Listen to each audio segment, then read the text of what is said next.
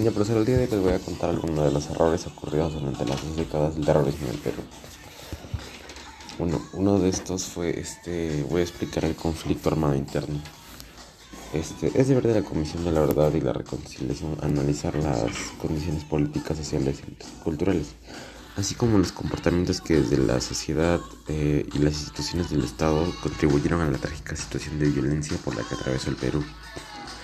Eh, como producto de esto, eh, de este análisis, la CBR encuentra que la causa inmediata eh, y decisiva para el desencadenamiento del conflicto armado interno en Perú fue la libre decisión del PCGCL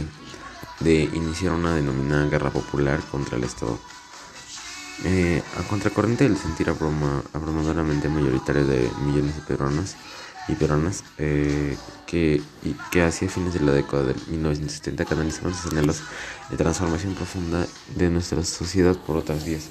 principalmente a través de la proliferación de organizaciones sociales de todo tipo, eh, tales como federaciones campesinas, sindicales, organizaciones barriales de mujeres de pequeños y medianos empresarios y también de movilizaciones sociales fundamentales, fundamentalmente pacíficas y también de la participación electoral que se mantuvo alta desde que se reinstauró la democracia en 1980.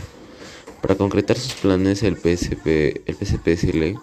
eh, utilizó principalmente el espacio educativo, captando e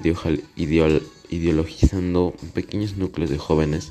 a través de los cuales buscó sentarse en los márgenes rurales y urbanos discriminados o no representados por el sistema político. El SL buscó explotar así antiguas fallas históricas